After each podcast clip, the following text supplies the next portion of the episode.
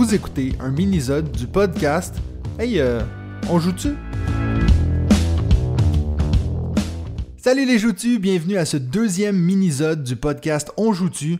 Euh, je vous explique rapidement pour ceux qui auraient peut-être pas écouté le premier épisode.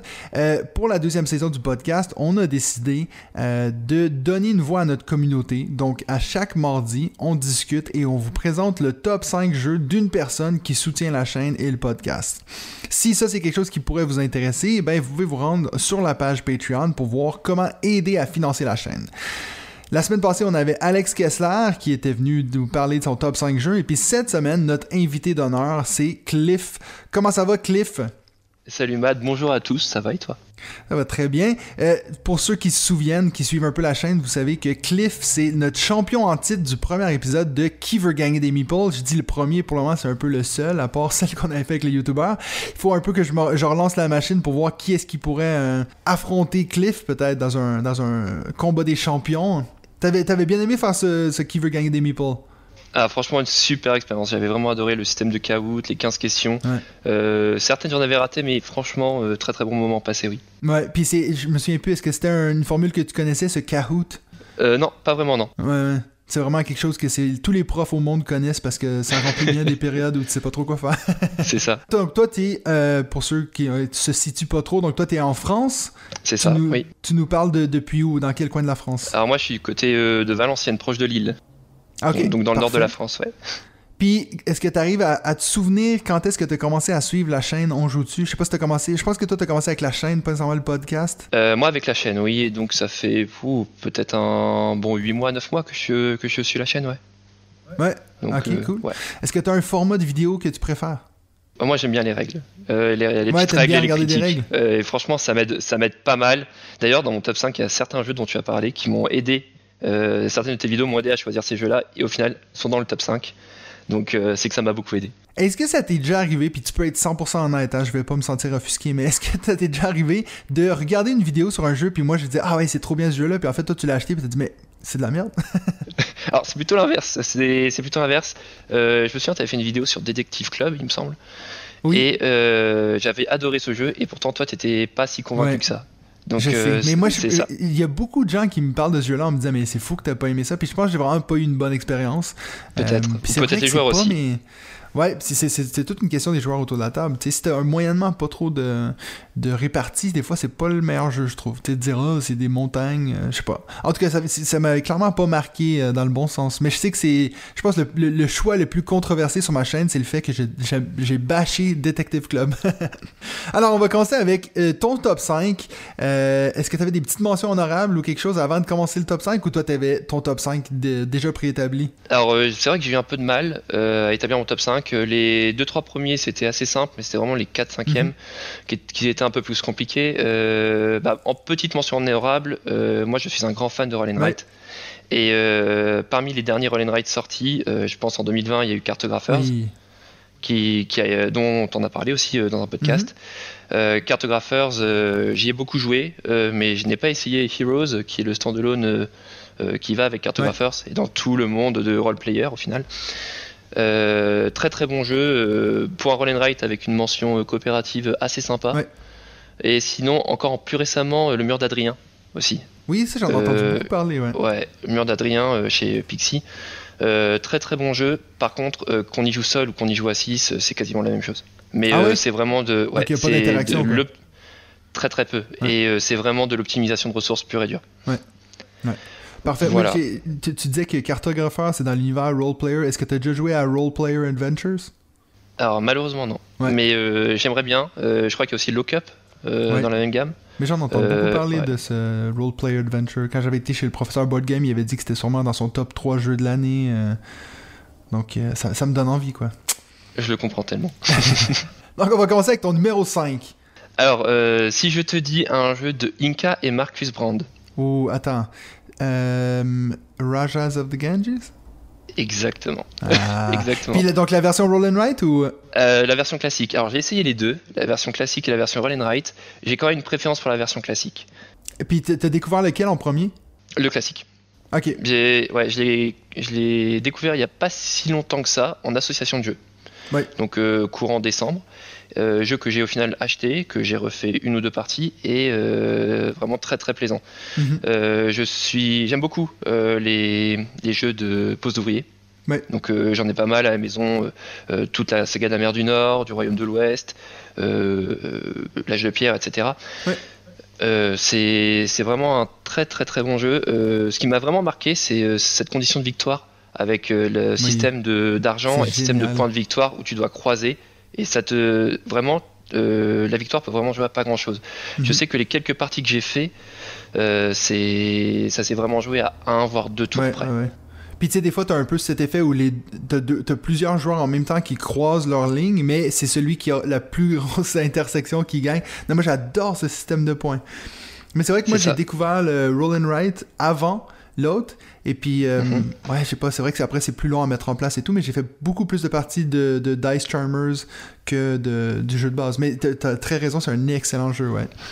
Ouais, super jeu, et je trouve que l'adaptation roll and write est plutôt fidèle au jeu de base. Oui, très. Parce que je t'avoue que moi, j'ai à peine eu besoin de lire les règles. juste en voyant le plateau posé, je voyais à peu près c'était quoi toutes les actions. Donc euh, c'est super, euh, c'est super quand ça fait ça, quand ça arrive à, retrouver le même style, la même thématique. C'est génial, quoi. C'est ça, c'est vraiment un très très bon jeu. Euh, je trouve que c'est un jeu quand même de bonne qualité. le design et les illustrations sont assez sympas. Alors moi, ce qu'il faut savoir, c'est que j'aime les jeux euh, pas forcément pour les illustrations, parce que tu verras dans le top, il y a des jeux qui sont très moches. mais euh, mais euh, les mécaniques derrière sont vraiment sympas et je trouve que bah, Inka et Marcus Brandt sont, sont des auteurs que j'apprécie particulièrement. Tu bah, le découvriras encore un peu plus tard. Hein. Ouais, c'est vrai. Et des adaptations, des nouveaux scénarios, etc. de certains jeux, c'est vraiment très très très très bien quoi. C'est d'ailleurs eux qui font toutes les, les exits. Oui, exactement. Je sais pas si t'es fan de ces exits. Je pile 2017 non? Ouais. c'est ça. Euh, donc, euh, ouais, ouais, franchement, euh, très, très, très, très bon jeu. Bah, tu là, t'en parles, tu me donnes envie de jouer, là. Eh bah, pareil. Alright, ton numéro 4 Alors, mon numéro 4, c'est un classique, fait par un auteur reconnu. si je te dis Feld, peut-être son jeu le plus connu. Ouais, bah alors ça doit être les châteaux de Bourgogne. Exactement, pareil, je l'ai découvert. je, suis fort, hein, je suis devant deux là. Mais franchement, oui, et, et je t'en ai même pas parlé avant. ouais, non, c'est vrai. Euh, donc un jeu de Stéphane Feld qui, enfin, qui est maintenant très très reconnu. Euh, je crois qu'il y a une édition 20e anniversaire, non Si j'ai pas de bêtises? Oui, mais euh, je sais pas si t'en as entendu parler avec le dernier podcast, on en a parlé justement avec David, parce qu'en fait, il appelle ça un 20e anniversaire, mais le jeu est sorti à la base en 2011. Mais en fait, c'est un 20e anniversaire de l'éditeur, donc c'est un peu confusing. Le jeu a pas 20 ans, mais oui. C'est ça, ouais, c'est un petit peu confusing. Mais ouais, très très bon Feld. J'ai retrouvé un petit peu bah, certaines mécaniques, j'avais joué à, Toscane, Toscanie mhm. avant aussi. Euh, très sympa. Euh, j'ai joué avec l'extension. J'ai découvert avec la première extension, tu sais, la, la petite ligne au niveau des ressources que tu, des marchandises que tu dois poser. Alors, je, sais pas si je, t'avoue, euh, j'ai une grande honte que j'ai jamais joué un jeu de Stephen Feld. Donc, ah. bah, tu vois, été pareil il y a quelques, quelques semaines. Donc, oui, donc très très sympathique. on utilise des dés. Alors, euh, tu vois, mhm. Raja, Château de Bourgogne, c'est beaucoup de jeux de dés. Euh, c'est assez basé sur la chance, mais c'est la chance contrôlée parce que tu peux décider de jouer à plus ou moins 1 à l'aide de tes ouvriers euh, sur la valeur de ton dé. Ton dé, tu peux l'utiliser soit pour récupérer des, certaines petites tuiles hexagonales que tu vas pouvoir placer dans ta réserve. Mhm. Tu peux utiliser ce dé-là pour placer tes tuiles de ta réserve vers ton plateau, mhm. donc sur tout ton terrain. Tu vas pouvoir marquer différents scores en plaçant tes, tuiles d'une certaine manière à leurs endroits définis. Euh, tu peux aussi récupérer des ouvriers et tu peux, si je ne dis pas de bêtises, euh, je sais plus, une quatrième action encore euh, de possible. Et un jeu pas si long que ça, pas si compliqué que ça pour du Feld. Et euh, franchement, euh, première découverte, ça a été une révélation pour moi. Ouais, mais je sais que David en parle souvent, euh, c'est un de ses jeux préférés, mais j'ai jamais eu la chance de, le tester. C'est vrai que c'est quelque chose qui manque dans mon, mon, expérience ludique, c'est un, un Feld. Pourtant, je les connais presque tous, j'en ai entendu beaucoup de bien, mais j'ai jamais eu l'opportunité de tester un Feld. Puis c'est vrai que moi qui est quelqu'un qui est très attiré par l'esthétique d'un jeu, souvent ces jeux, ils sont pas super beaux. ils sont pas super beaux, mais la mécanique derrière est quand même assez sympa. Donc moi je privilégie la mécanique qu'aux illustrations. D'ailleurs, moi c'est exactement pareil. J'ai une petite honte, c'est que je n'ai pas fait de la Cerda. Ouais, bon après je pense que c'est quand même une catégorie au-dessus, non? Les Feld sont assez costauds, mais la Cerda ça peut être c'est épuisant même. Ouais, bah moi ça me dérangerait pas de les essayer. D'ailleurs, je suis en recherche active euh, de jeux. C'est pour ça que régulièrement, toutes les semaines, je fais euh, beaucoup de jeux, euh, on va dire typé expert, du Brass, mhm. du. j'ai fait du Underwater Cities, j'en ai fait pas mal, tu vois. Et c'est vraiment assez, assez, sympa. là, j'ai. je pense qu'il faut tester un Lacerda pour que tu puisses voir. Bah, je vais bientôt tester On Mars, On Mars ou Kanban aussi. Mhm. Donc euh, j'ai vraiment hâte. Il faut que tu en parles avec Benji. Benji, c'est un grand fan de la Cerda. on a fait deux, trois parties de On Mars ensemble et puis je t'avoue que j'étais vraiment perdu. C'est quand même assez costaud comme jeu. C'est ça, bah, j'ai un ami qui a reçu The Gallerist aussi pour Noël. Ouais qui me tente bien et je pense que je vais pouvoir l'essayer avec lui aussi. Donc euh, c'est qu'une question de temps pour les Lacerda. Mais je t'avoue que moi j'ai pas encore eu le, gros euh, je sais pas le, gros coup de cœur avec les Lacerda, j'aime bien, mais c'est vrai que des jeux comme ça où il faut vraiment taper toutes les règles avant chaque partie parce que t'as oublié tout, je sais pas si c'est quelque chose que j'aime mieux juste un petit peu moins euh, heavy, je pense. Un truc comme Anachronie ou Trickery, ah, oui, t'arrives mieux À, tenir quoi. Ton numéro 3 Mon numéro 3, encore un jeu allemand. J'aime beaucoup. J'aime beaucoup. Et un jeu qui est plutôt moche encore. Euh, fait par ah. Varch, Wolfgang Varch. Peut-être que tu vas trouver. Ok. Euh, bah là, tu dis qu'il est moche. Donc, euh, je pense pas que c'est. J'aurais dit les charlatans de Belkacem, mais moi, je le trouve assez joli. Donc, je vais dire la taverne de la. Taverne de la vallée profonde Ouais. Alors, c'est le premier que tu as dit, c'est charlatan. Mais Taverne de la ah. Vallée Profonde, c'est un jeu qui me tente vraiment et que j'ai vraiment aussi envie d'essayer. Alors, moi, je le trouve beau, mais encore, euh, j'ai joué hier soir avec des amis et ils m'ont dit, mais qu'est-ce qu'il est moche ce jeu? Il est trop coloré. Pour vrai? Oui, pour vrai, oui. Ils l'ont trouvé trop coloré, trop de choses, et pourtant, moi, je trouve que c'est après, la beauté, euh, c'est subjectif, mais moi je trouve oui, il y a une certaine beauté dans ces jeux. Mais c'est vrai que tu bon, on en parle souvent avec euh, euh, avec dans le podcast des fois des jeux qu'on trouve qui devraient être peut-être plus beaux et tout, mais c'est vrai que moi je trouve que c'est pas un qui m'a déjà sauté aux yeux. Je trouve qu'il y a une thématique qui est très présente, un peu ce côté très allemand quoi. Donc mm-hmm. c'est vrai que ça m'a jamais dérangé plutôt que tu sais comparé exemple, je parle souvent de Broom Service comment je le trouve moche, mais non, non moi ça m'a jamais dérangé. Puis d'ailleurs j'ai jamais eu des invités qui m'ont dit Ah, il est moche. Mais oui, donc, euh, excellent jeu. Euh, tu as les extensions Oui, j'ai les Sorcières sans mêle et j'ai euh, les Alchimistes. Ouais. donc moi, j'ai pas encore testé les Alchimistes. Ça vaut la peine ah, Je pense que oui. Alors, je l'ai pas essayé non plus, mais de ce que j'en vois, ça vaut quand même la peine. On te rajoute une petite extension au-dessus de ton plateau avec un. Mhm. Je sais plus, c'est. Genre de ouais, genre de fiole, voilà. Euh, en fonction du patient que tu vas choisir en début de partie, tu vas pouvoir monter euh, sur ta fiole, soit si l'un de tes voisins a explosé son chaudron, euh, d'autres manières différentes, si tu arrives à faire un pile la valeur 7 au niveau de tes claques doigts, mhm. par exemple, si tu fais un, si tu mets un certain nombre de couleurs différentes dans ton ah, chaudron. et donc ça te permet d'aller plus ou moins loin dans la piste et ça va avoir un effet sur le pouvoir, enfin pour pouvoir guérir ton euh, le malade quoi, le patient. Ouais. Ouais. Bah, moi, c'est vrai que la, première extension, j'étais assez content d'avoir parce que l'effet de rajouter un joueur de plus, c'est presque essentiel. Alors, déjà, oui. Déjà, et euh, je trouve que la petite aide des sorcières, bon, tu peux activer chaque sorcière qu'une seule fois par partie, mais euh, c'est des fois, c'est des petits coups de pouce assez sympas. Par exemple, même si ton chaudron a explosé, bah, tu, tu, tu, mets deux fois, tu fais le calcul du, des scores et le calcul de l'argent. Euh, il y a vraiment des petites aides très très sympathiques. Quoi. Donc, on n'a pas vraiment parlé, mais pour ceux qui connaissent pas trop ce jeu, c'est vraiment un jeu de ce qu'on appelle un stop ou encore. Ça veut dire qu'on va devoir remplir des choses dans notre chaudron, on va mettre des ingrédients, puis éventuellement, il va falloir qu'on décide est-ce qu'on continue ou on, on, arrête, parce que potentiellement on peut exploser, ce qui fait qu'on va perdre les points qu'on a accumulés. Est-ce que toi, as, moi j'ai déjà souvent vu des gens euh, écrire sur, euh, sur Facebook ou, ou, autre, de dire que c'est un jeu où une fois que tu commences à, à prendre l'avance, c'est presque impossible de rattraper même avec le petit système qu'ils ont pour donner des, petits coups de pouce à ceux qui sont derrière. Est-ce que toi, tu es d'accord avec ça ou pas? Hmm, C'est vrai que sur les quelques parties que j'ai fait, euh, si tu prends vraiment une avance considérable, c'est assez dur de rattraper. Même s'il y a ce système de petits rats, je crois c'est le, ouais, les, jeton petit rat.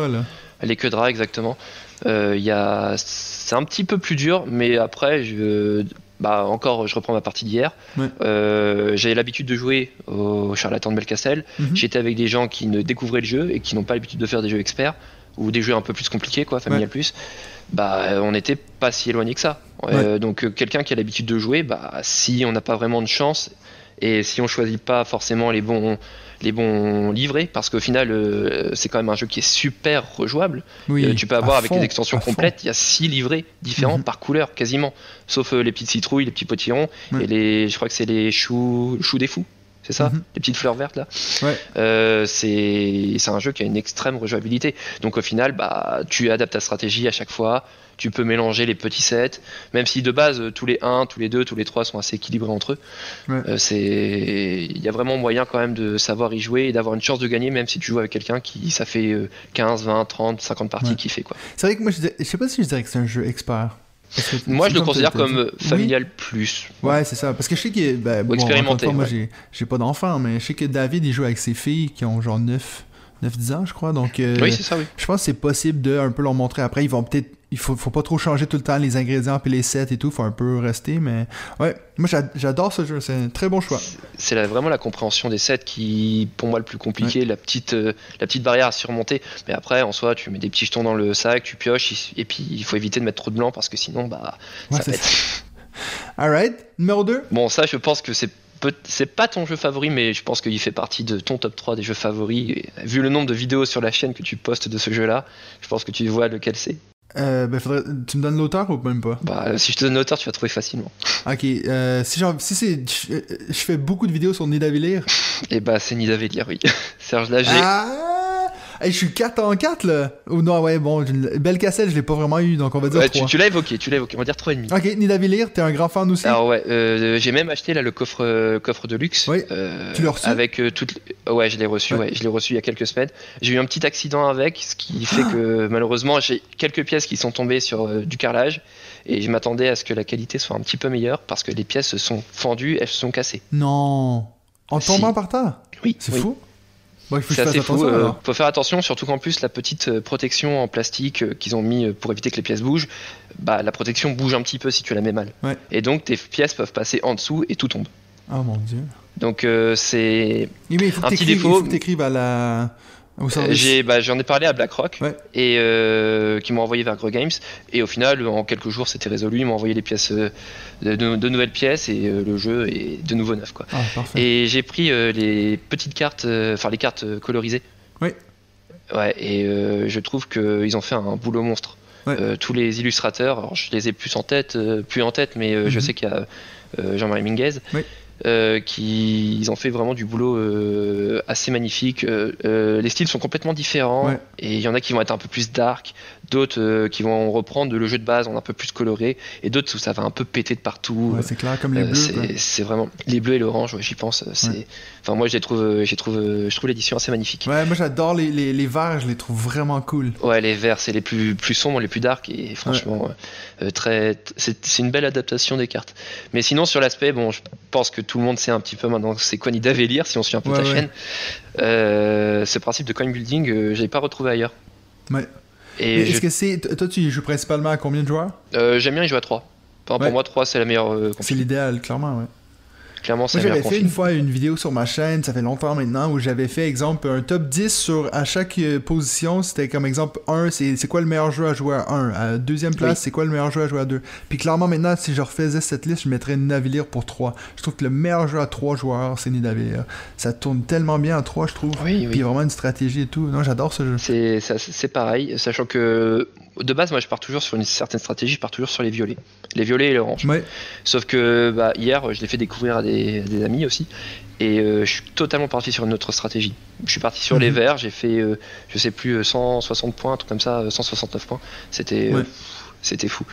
Et, c'est un jeu où c'est vraiment dur de se dire, exemple, ah, c'est ça qui marche à tous les coups, parce que dépendamment de ce qui sort puis dans quel ordre qui sort, ça peut complètement bousiller ta stratégie. Mais totalement, mais totalement. Et euh, parfois, bah, les adversaires, ils, sans le savoir, ils prennent la carte que tu veux et ça te, ça te chamboule tout, notamment entre le premier et le deuxième âge. Au moment où tu dois récupérer, euh, par, exemple, ta pièce 0, elle devient 3 avec les verts, avec l'orange, c'est la petite gemme orange, etc. Bah, au final, ça peut totalement euh, te plomber ton jeu, quoi. Te, te ta stratégie. Puis donc, ton numéro 1 meilleur jeu ever Celui-là, je sais pas si tu vas le trouver. Alors, c'est encore un jeu. Euh, alors, il y a Inca et Marcus Brown qui ont participé à une extension de ce jeu. Mais l'auteur, c'est Rainer Stockhausen. C'est une ville française. Carcassonne? Non, c'est un peu en dessous de Paris. Marseille. ah, c'est quand même un peu. Là, t'es en train de montrer à tout le monde à quel point je suis nul en géographie. Mais non, mais non, c'est Orléans.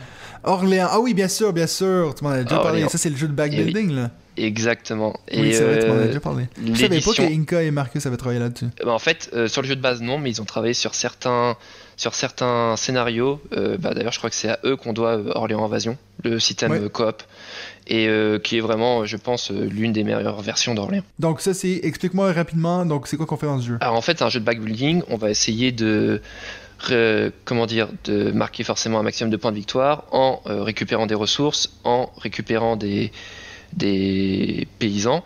Et euh, on a un système de backbuilding où on va pouvoir aller dans différents lieux pour pouvoir avoir de nouveaux persos, avancer sur les pistes des persos correspondants et pouvoir aussi avancer sur une map, une carte d'Orléans et de ses alentours euh, mhm. où on pourra avoir les différentes ressources, monter des guildes, euh, voyager de ville en ville, etc. pour marquer un maximum de points. C'est un jeu, on va dire expérimenté, Ouais, un bon familial plus, pas expert parce que bon, il y a quand même une certaine part de chance, mais euh, comprendre un petit peu toutes les informations, savoir euh, telle personne, tel personnage, le chevalier, il te permet euh, d'augmenter ta réserve de personnages que tu peux prendre au début de tour. le système d'événements qui apparaît, parce que je crois qu'Orléans c'est 18 tours, si je dis pas de bêtises, 17 ou 18 tours. À chaque fois, tu as un mhm. événement qui va apparaître dans phase A, phase B, phase C.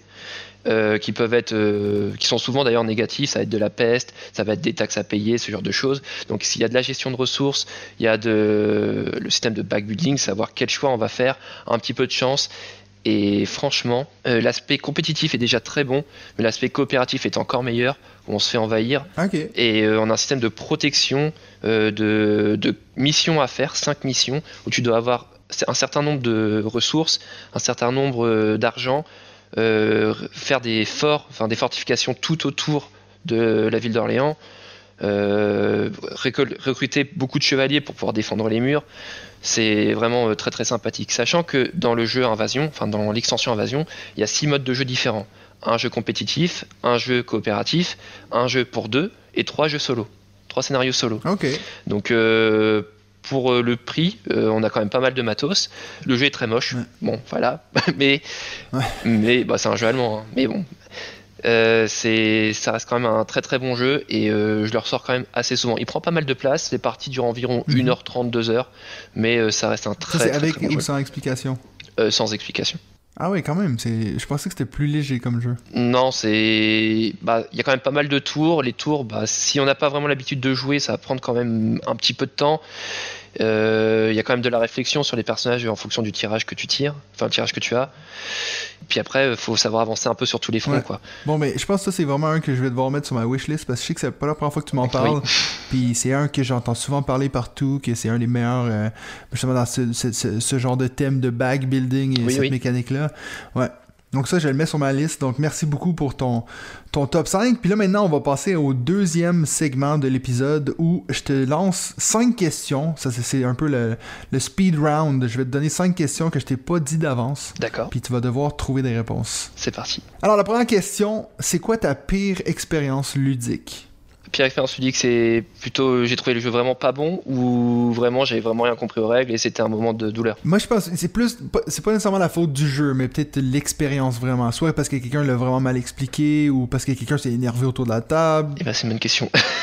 ou sinon c'est vraiment un jeu que t'as détesté ça peut aussi être ça. Euh, c'est pas une pire expérience ludique mais euh, au début quand j'ai commencé ma collection de jeux j'aimais beaucoup les jeux à euh, à à la Mysterium, Dixit, etc. Ah et ouais, et il y a un jeu que j'ai pris euh, sous les conseils euh, de vidéos YouTube, c'était le jeu Muse. Muse. Ah, je connais pas. Je sais pas si ça te parle.